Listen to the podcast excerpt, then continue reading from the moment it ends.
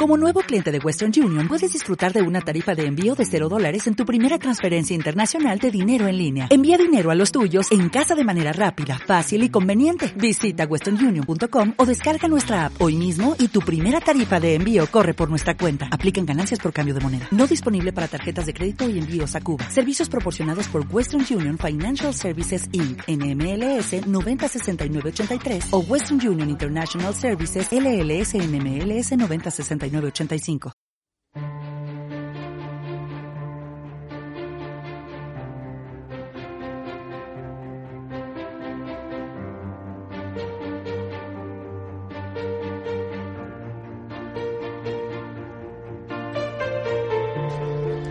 Muy buenas a todos y bienvenidos al podcast oficial de Universo Dark. Hacía tiempo que estábamos deseando lanzar nuestro podcast, un canal que hemos creado al igual que en YouTube para enseñaros un mundo repleto de aventuras, un mundo del que vais a formar parte vosotros mismos, un canal que tiene una cita semanal con todos vosotros y os acompañará en vuestras noches. Así que sin más dilación, vamos con este primer episodio, con esta primera presentación de nuestro canal. Para ello, y como no puede ser de otra manera, contamos con nuestro dios y creador. Y sí, hoy toca, así que empezamos.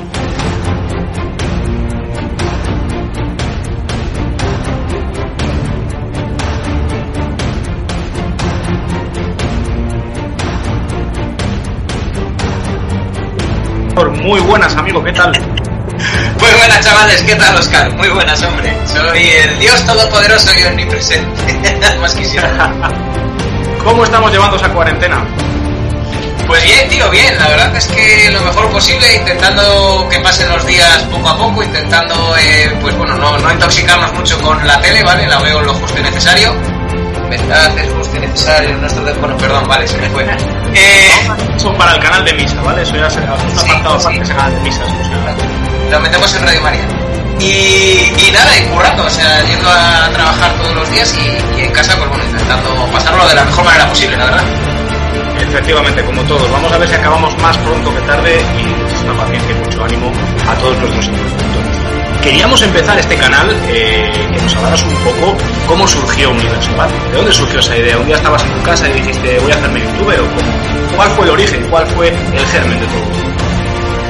Pues aunque el canal lleva más o menos un año y medio en, con relativa actividad, ¿vale? Igual que tenemos Facebook, igual que tenemos, teníamos Twitter eh, y otras redes sociales, eh, YouTube te daba la oportunidad de tener esas mismas redes sociales pero en vídeo. ¿Por qué no intento subir algo? Veía que la gente podía ganar dinero, que puede ser interesante, y dije, bueno, soy un, perfil de persona que siempre le gusta probar mucho cosas nuevas y ver cómo funciona, si funciona o no. Y empecé a lo largo de un par de meses, creo que estuve una cosa así, haciendo vídeos bastante malos, bastante pésimos, ¿vale? De hecho, apenas conseguí, no sé fueron 10, 12 o 13 suscriptores, de los cuales el 80% eran familia y amigos, no sé que no cuentan.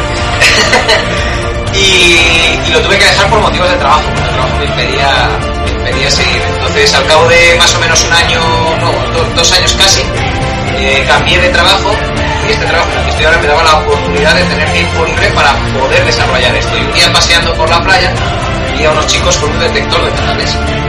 ¿Detector de metales? Sí, sí, sí, sí, yo no sabía ni, ni, lo que estaban haciendo ni nada. Es más, la primera vez que lo vi pensé que era un chico con una muleta. Una noche llevaba una luz en la frente eso es normal en la playa con una luz en la frente y una muleta. Y ya me di cuenta, me puse una barandilla y me di cuenta que estaba con un detector de metales. Entonces veía que cogía cosas del suelo y tal, y despertó mi curiosidad. ¿Hace un mundo nuevo? sí, sí, vi un mundo nuevo, me llamó mucho la atención. Entonces entré en YouTube, empecé a ver un poquito lo que era, lo que era el, el mundillo, entré en Google también, y dije, bueno, ¿y por qué no cojo y empiezo desde cero con esta aventura a grabar en la calle y a, a, a evolucionar, ¿vale? A medida que voy aprendiendo este, este mundillo, pues la gente también que me, que me puede ir viendo cómo va evolucionando. Bueno, y no te ha ido nada mal. Ahora mismo el canal, corrígeme si me equivoco, pero creo que tiene cerca de los 1.400 suscriptores, 1.300 y poco, más o menos. Sí, anda por los 1.300 y algo, 1.320 me parece que son, una cosa así. Sí que es verdad ahora desde, desde que empezó el tema de la cuarentena no puedo subir el contenido que habitualmente subo y eh, YouTube me tiene un poco penalizado, me tiene un poco contra, contra las cuerdas porque al final el éxito o el fracaso depende en gran medida de lo que YouTube quiere. Sí, o sea, es YouTube más o menos el que...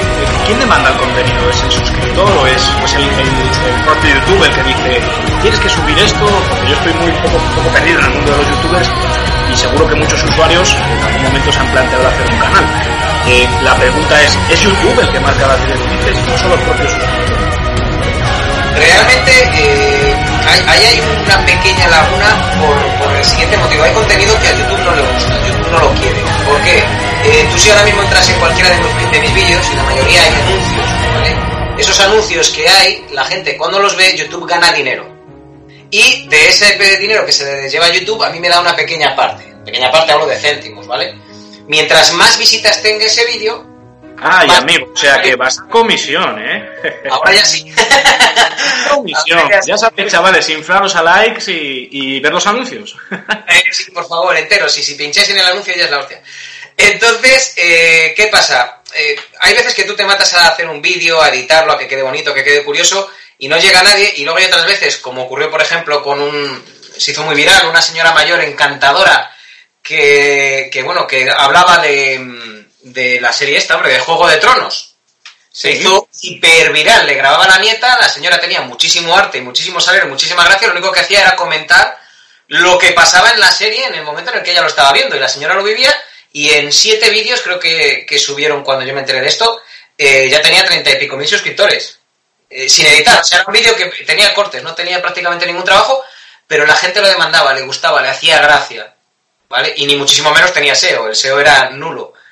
Entonces, eh, no está muy claro qué es lo que YouTube, eh, a lo que, lo que a YouTube le gusta y lo que no, pero sí que está claro que puedes no ser nadie y de la noche a la mañana pegar un petardazo porque, pues porque a YouTube le gustó. Hay ciertas señales, los comentarios, los likes, eh, el tiempo de reproducción, que a YouTube le da señales de que tu vídeo es bueno.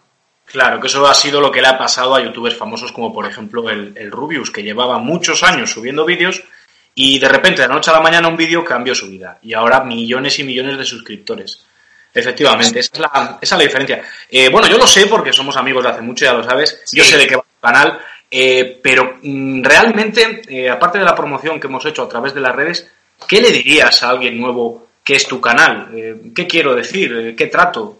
¿De qué, ¿De qué va un poco Universo Dark? El universo DARP va generalmente, aunque, aunque sube un poquito de todo, cosa que no recomiendo que haga nadie, ¿vale? Luego, te comentaré por qué. Pero trata un poco de todo, sobre todo y especialmente eh, detector de metales, Urbex, que es exploración urbana, ir a sitios abandonados, ir a lugares, eh, bueno, pues con historia y misterios paranormales. Y, bueno, va enfocado sobre todo a esos, a esos dos campos, detección de metales, urbex, o esos tres campos, mejor dicho, y tema un poco paranormal, eh, lugares con historia, con, con, leyendas, o a veces no. Entonces va un poquito enfocado a, a, ese, a ese universo, ¿vale? A, a temas pues un poquito eh, paranormales. Bueno, yo no sé si es posible desvelar a, a, los interlocutores qué significa dark, porque mucha gente ha preguntado, ¿pero no será dark? Dark de oscuro en inglés, acabado en K. Digo, no, no es dark, yo sé el por qué, pero no sé si te puedo hacer esta pregunta sin confianza, ¿qué significa dark? ¿O prefieres que lo desvelemos más adelante? Lo dejo a tu criterio, no tengo ni, ningún problema, por supuesto, si, si hay que desvelarlo, se desvela sin ningún tipo de problema. Además, creo que en algún vídeo lo he dicho, pero si lo quieres reservar para futuros podcasts, lo dejo a tu criterio, tío. Ya sabes que Vamos lo que a... Vamos a reservarlo para futuros podcasts. Creo que vamos a mantener un poco el toque de misterio. Perfecto, me parece perfecto, tío. Para los interlocutores. Bueno, luego hablaremos de alguna anécdota que te haya podido pasar en, en tus exploraciones, pero sí que es verdad que, que las que hemos hecho conjuntas ha, ha, habido lugares bastante tétricos, bastante siniestros, y no es que nos hayan pasado experiencias que, que hayan hecho que nuestra vida cambie o que percibamos la realidad de otra manera, pero sí que han pasado ciertas cosas que a día de hoy no le hemos encontrado, no le hemos encontrado explicación. Yo quería preguntarte de los sitios que tú has recorrido, eh, ¿con cuál te quedarías? ¿Cuál es de los que más te ha gustado? Puf, eh, ahí, ahí me pillas, ahí es complicado. Ha habido sitios, eh, hubo una, una, una que hicimos en conjunto, una exploración que hicimos tú y yo juntos, que fue en el sanatorio de Boecillo. Sí. ¿vale? Que para mí, Belchite, bueno, ya lo sabes, Belchite me tiene enamorado, ahí captamos eh, cosas extrañas, pero eh, lo, de, lo del sanatorio de Boecillo para mí fue quizás lo más espectacular por, por lo que captamos, eh, esas pequeñas luces que posiblemente tengan una explicación pero no hayamos encontrado del todo, o sí, quién sabe, Y luego el, tema, por ejemplo, quizás no es muy impactante, pero a mí sí me llamó mucho la atención cuando estaba en la experiencia de aislamiento eh, y empecé a echar humo por la boca, os hablé por el walkie y, os pregunté qué, temperatura había y tal, había 15 grados y yo estaba echando humo por la boca como si hubiese 3 en un pasillo, o sea, eh, no, no, no terminé de entender el por qué Recuerdo ese momento, sí. y luego el, momento en el que tuvimos que volver, porque como soy medio bobo, pues, pues me dejé el móvil con el trípode abajo en la, en la morgue. yo sé de uno que te tuvo que acompañar, sí. Exacto. Y tuviste que venir conmigo y ahí a la salida eh, nos pasó una cosa muy, muy extraña, una, como una pisada o algo por el estilo detrás, luego como si nos tirasen piedritas o, o escombros. Y luego posterior fue cuando salieron esas, esas luces. Ese posiblemente para mí sea, sea uno de los momentos más, más interesantes del canal. Sí, yo pienso igual que tú. Eh, de hecho, para el interlocutor que no haya visto ese vídeo, os animo a que paséis por el canal y el Sanatorio de Boecillo con B de Barcelona. Eh, echéis un vistazo al vídeo porque os va a encantar. Os va a encantar. Hay un montón de curro detrás y, la experiencia que vimos, como comenta Darp, ha sido fantástica. Desde luego que mm, Boecillo, si no lo sabéis, es un sanatorio que está en Valladolid, un sanatorio de tuberculosos abandonado. Un día surgió la idea de que, de que hiciéramos una experiencia conjunta, porque al ser un edificio bastante amplio, cuantas más personas fuéramos, mejor. Eh, decidimos llevar walkie-talkies. Y como bien ha explicado Darp hace poquito, pues eh, también tuvimos la iniciativa y la idea de hacer una experiencia de aislamiento, es decir, quedarnos completamente solos durante unos minutos para ver si, para ver si pasaba algo. En la experiencia que yo hice, que fue muy muy breve, estabas tú cerquita además, por si pasase algo, no noté nada, no noté nada extraño ni pasó nada, pero sí que recuerdo que la tuya, como tú bien dices, es esa bajada repentina de temperatura que está grabada y, esos cambios repentinos pues fue algo que todavía a día de hoy no le hemos encontrado una explicación. Eh, volvimos al paso del tiempo, esto no lo saben los interlocutores, volvimos, tú no estabas ese día, volvimos unos amigos y yo porque querían conocerlo y, bueno, dije, venga, pues venga, vámonos otra vez a, recorrer el sitio. Y sí que es posible, sí que es posible que se encontrase una explicación a las luces que salen en el vídeo. En el vídeo lo vais a ver, salen una especie de lucecitas que parece que nos siguen en todo momento. Y el día que volvimos, a posteriori de todo eso, parecía ser, e insisto que esto puede ser, puede ser una opinión equivocada, cristales que había en los marcos de las puertas. Es decir, que en la oscuridad o las linternas, al reflejarse, es muy posible que fueran esas luces o no. Todavía a día de hoy no lo sabemos. Pero bueno, sí que os animo a que conozcáis el sitio porque merece la pena, ¿eh? eso solo si sois valientes, eso solo si sois valientes, porque sí, como ha dicho él, la experiencia, vivir esa experiencia merece, merece la pena. Em, yo quería preguntarte también, en el tema de detección de metales, ¿qué es lo más gordo que te has encontrado? ¿Has encontrado algún tesoro? ¿Has desenterrado a, lo que sea, la momia o las siete plagas bíblicas? Entre la cueva del Alibaba. sí, la cueva del Alibaba. Sí, eh, ¿ha habido algo que hayas encontrado que, me digas, joder, macho, pues me ha sacado de pobre o, yo qué sé, o ha marcado una antes y un después? Eh, a, a, día de hoy no, porque sí que es verdad que además hace mucho que no, que no salgo a explorar pero quizás las cosas más, más interesantes o llamativas que, me he encontrado, eh, bueno, me he encontrado muchos maravedís, monedas del siglo XVIII, XIX. Lo más eh, gordo, por decirlo de alguna manera, eh, fue un anillo de oro que me encontré en mitad de la montaña, que lo conservo a día de hoy. no es que tenga un valor descomunal, porque parece ser un anillo de, oro convencional, lo llevé a la joyería para, para que me dijesen que se pierde un poquito 18 quilates, de 18 quilates. Perdón, a ver, ¿ahora? Sí, ahora un poquito mejor, sí, sí. Ah, Lamentamos ah. este fallo, ¿vale? Es un poquito la conexión, que ya sabéis, con la cuarentena están saturadas un poco las redes. Perdona, continúa, por favor. No, nada, lo que te comentaba, lo llevé a una joyería y me dijeron que era oro de 18 quilates y que la piedra que tenía eh, era una, una circonita, no tiene prácticamente valor. Entonces mi intención no era venderlo, lo he guardado porque lleva una inscripción por detrás del año 1992 y parece ser un anillo de boda o algo así. Entonces, conservo por si eh, en un futuro, por un casual, pues bueno, apareciesen, por lo que sea, viendo mis vídeos, eh, los propietarios, imagino que la ilusión que les hará recuperarlo es, brutal. Y lo más antiguo, casualmente, lo, más antiguo que me he podido encontrar, bueno, me he encontrado resellos del siglo XVI, pero lo más antiguo, lo más antiguo no lo encontré yo, lo encontró la mano. Eh, curiosamente. Sí, la mano, bueno, si no lo sabéis, eh, perdona que te interrumpa, eh, es una persona que siempre nos acompaña en todos los vídeos y que quizá algún día revelemos su identidad. Ella me ha prometido que al millón de suscriptores, cosa que no va a pasar, pero bueno, que al millón de suscriptores eh, va, a salir ya en, el canal, vamos, va a dar la cara. De momento nos da... sí, sí.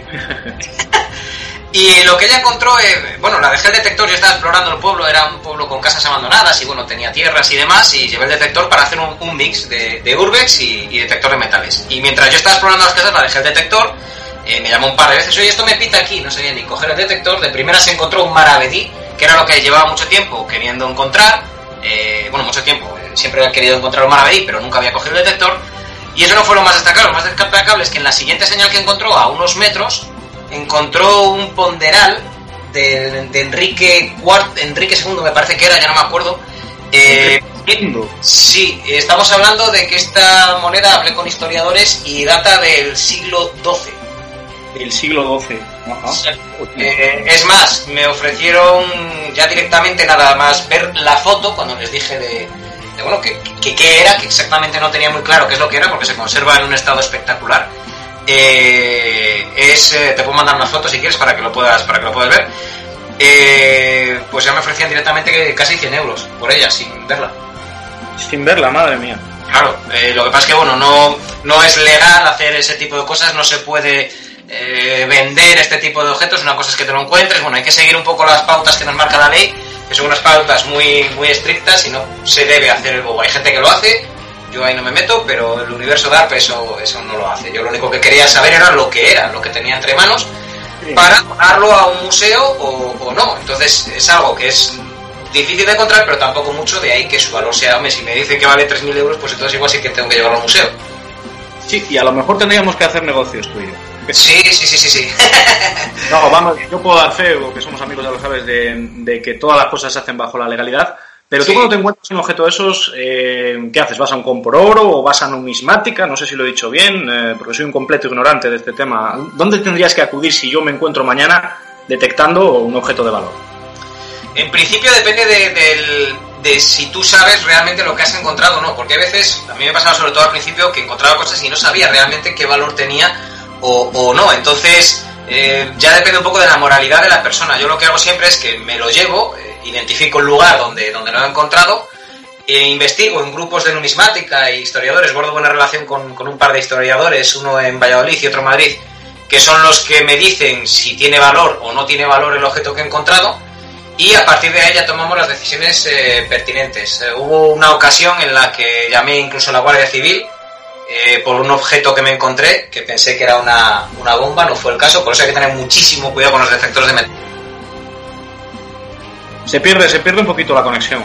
Pudo ser una urna funeraria y lo doné a un, a un museo a un museo que hay aquí en, en, Asturias, un museo arqueológico humilde pequeñito de la Guerra Civil que hay aquí en, en Asturias. Pero por lo general, si te encuentras algo, eh, lo primero es intentar identificarlo en grupos, preguntar a alguien que sepa y ahí ya entra un poco, eh, hombre, si te encuentras, entiéndeme, imagínate que estás detectando, ojalá, y te encuentras una vasija con un porrón de monedas eh, de cobre, de oro, soldadas unas a otras, o sea, lo que es un tesoro, eh, o algo que destaque mucho, lingotes de oro o algo por el estilo. Lo primerísimo que tienes que hacer es identificar, grabar, y ahí ya sí llamar a los cuerpos y fuerzas de seguridad del Estado, porque muy posiblemente si has encontrado algo así, hayas descubierto posiblemente un asentamiento.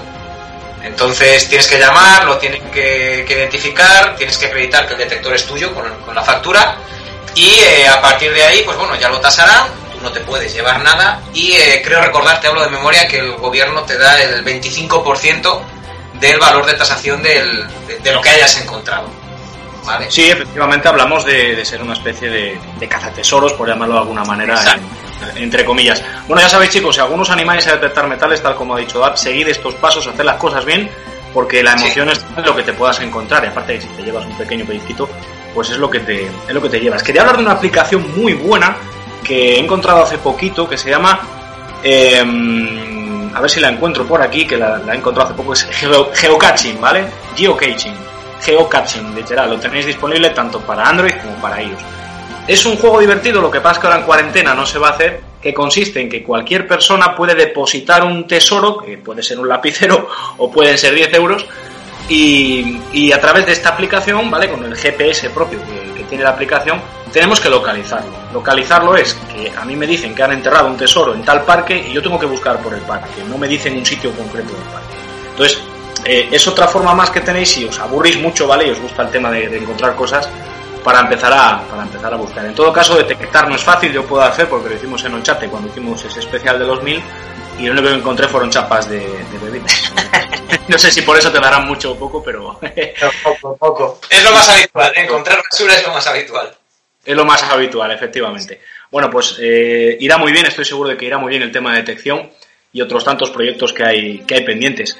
De hecho, dentro de poco tenemos un proyecto cuando se levante esta, esta cuarentena que nos tiene a todos en vilo, que, que, va a ser ir a un sitio que se supone que pasan una serie de cosas también. Una casa particular, no podemos decir dónde ni podemos decir el nombre de, de la persona por privacidad, pero estoy seguro de que va a ser un proyecto interesante. Nosotros siempre dejamos a juicio del espectador que sea él el que si, si efectivamente ve algo anormal o me puede encontrar una explicación, como nos pasó recientemente en, en Belchite. Eh, la primera vez que fuiste a Belchite, ¿tuviste alguna sensación, tuviste alguna sensación extraña? ¿Percibiste algo fuera de lo normal? Porque recuerdo que hiciste el tour diurno, ¿verdad? Eh, sí, la primera que fue a Belchite fue por el especial de los 100 primeros suscriptores, ¿vale? Es un vídeo que os recomiendo mucho, es, es muy buen vídeo. Y empecé con el, el, pues bueno, la visita diurna, pero estábamos en octubre, creo recordar, y se anocheció relativamente pronto. Entonces se me acabó haciendo de noche. Me dieron la oportunidad de estar, nada, apenas dos, tres, cuatro minutos yo solo en lo que es el Trujal, ¿vale? En la zona del Trujal. Y eh, no es que percibiese nada especial, nada extraño, pero sí que hubo un momento eh, de la visita justo en la cruz, donde, donde recientemente estuvimos y dejamos ahí nuestro, nuestro tributo, lo dejaste tú concretamente. Eh, y eh, sí que se oyeron unos lamentos y unas voces en un momento cumbre. Ahí cuenta, cuenta la historia que cuando salieron de la guerra, eh, pues bueno, eh, había multitud de cuerpos esparcidos por todo el pueblo y los depositaron donde ahora está la cruz, que de aquella no estaba. Entonces hicieron una pila de, cuerpos donde estaba gente mal herida y gente fallecida. Entonces no había ni balas para rematar a los malheridos y lo que hicieron fue prender fuego a, a toda la masa de la marabunta de gente con el consecuente dolor para los que estaban malheridos, pues, pues terminar falleciendo ardidos, ardiendo, perdón. Entonces, en ese momento cumbre, cuando lo cuenta la, la guía eh, y con ese impacto brutal que, que a mí y a, la gente que me acompañaba, éramos apenas cuatro o cinco personas, nos impactó tanto, quedamos todos en silencio durante unos segundos y se oyen como unos lamentos detrás, eh, clarísimamente, eh, pero clarísimamente, no, no eran gritos, eran lamentos, y de eso me llamó poderosamente la atención, muchísimo.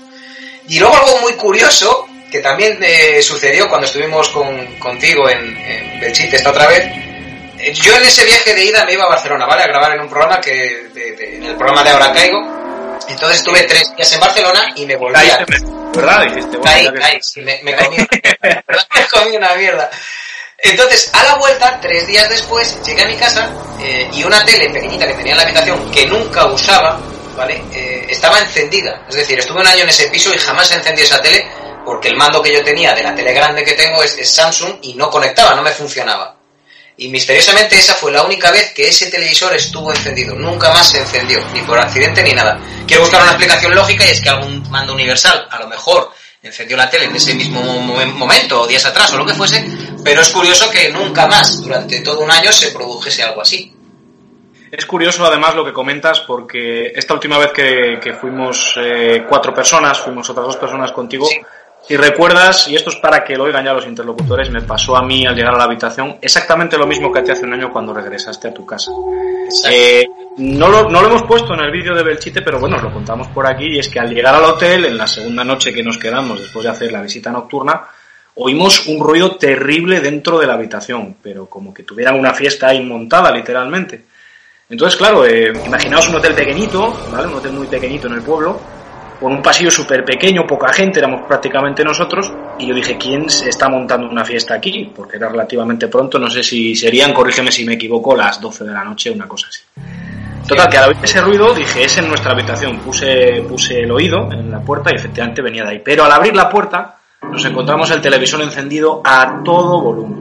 Entonces nuestras caras de espanto fueron tétricas, o sea, fue para enmarcar en ese momento. Y la primera conexión que tuvimos fue, eh, qué curioso que a ti te haya pasado esto hace un año y ahora nos haya pasado lo mismo a nosotros. Como siempre decimos, pues eh, puede ser un mando universal, evidentemente, puede ser cualquier cosa, alguien que entienda, algún técnico que entienda esto, que me lo explique. Pero bueno, del susto te lo llevas, eso no te lo quita nadie. A ver. Hola. ¿Me, ¿Me, oyes? Ahora, ahora, se, ahora, se colgó. Sí, se pierde un poquito la conexión, se pierde un poquito la conexión. Em, pues eso, nada, el susto que nos llevamos al, volver al hotel que nos pasó algo similar a ti. Belchite tiene algo que te atrapa, tiene, yo recomiendo a todo el mundo que visite ese pueblo, te guste o no te guste la historia, porque es espectacular, es impresionante, llega a lo más visceral, el estar ahí, recorrer sus ruinas, sentir todo el dolor que sintieron esas personas, eh, parece que notas encima de ti toda una pesadilla, toda una pesadilla que se vivió en, nuestra fatídica guerra civil. Volveremos, volveremos en verano con un megaproyecto, ¿verdad?, que, tenemos en mente y os traeremos muchas, va a ser brutal. muchas más cosas. Amigo mío, eh, muchísimas gracias por presentar tu canal. Eh, seguro que nuestros interlocutores van a pedir a Mansalva que les demos un montón de cosas. Así que esto es una presentación. Haremos eh, especiales y haremos un montón de cosas. Y desde luego, os mantendremos esta cuarentena súper entretenidos. Amigo, un abrazo enorme. Despedimos por hoy este inicio del podcast de Universo Dark. Y cuídate mucho. Nos vemos pronto para seguir viviendo aventuras. Muchas gracias, Sergio. Y nos veremos más pronto que tarde en el Universo Dark.